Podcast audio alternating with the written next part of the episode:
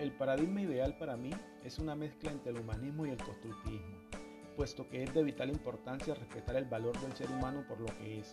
Además, entregarle herramientas que le permitan acceder al conocimiento por su propia cuenta.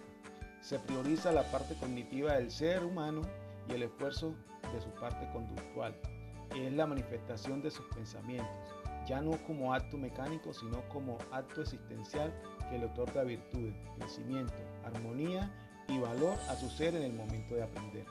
En nuestras aulas se le permite al estudiante pensar, generar sus propias ideas, opinar, emitir juicios, experimentar por su propia cuenta, resolver problemas, reconocer su humanidad, virtudes y desaciertos.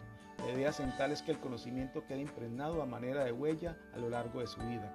Nuestro objetivo primordial es formar personas críticas, investigativas, con competencias en habilidades comunicativas, sociales, ciudadanas y ambientales, que lo conduzcan a evaluar las relaciones sociales que se gestan en su entorno y a trabajar para su transformación y mejoramiento de la calidad de vida.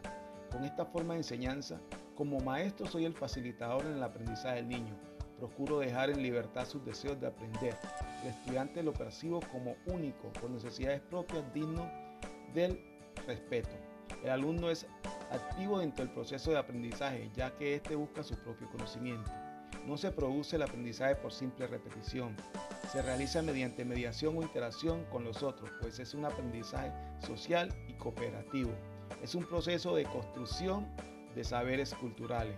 El alumno aprende con sus pares. Es una relación donde el docente no es el centro, sino que la creación del aprendizaje depende del alumno, su entorno y el docente que actúa como un facilitador de ese conocimiento.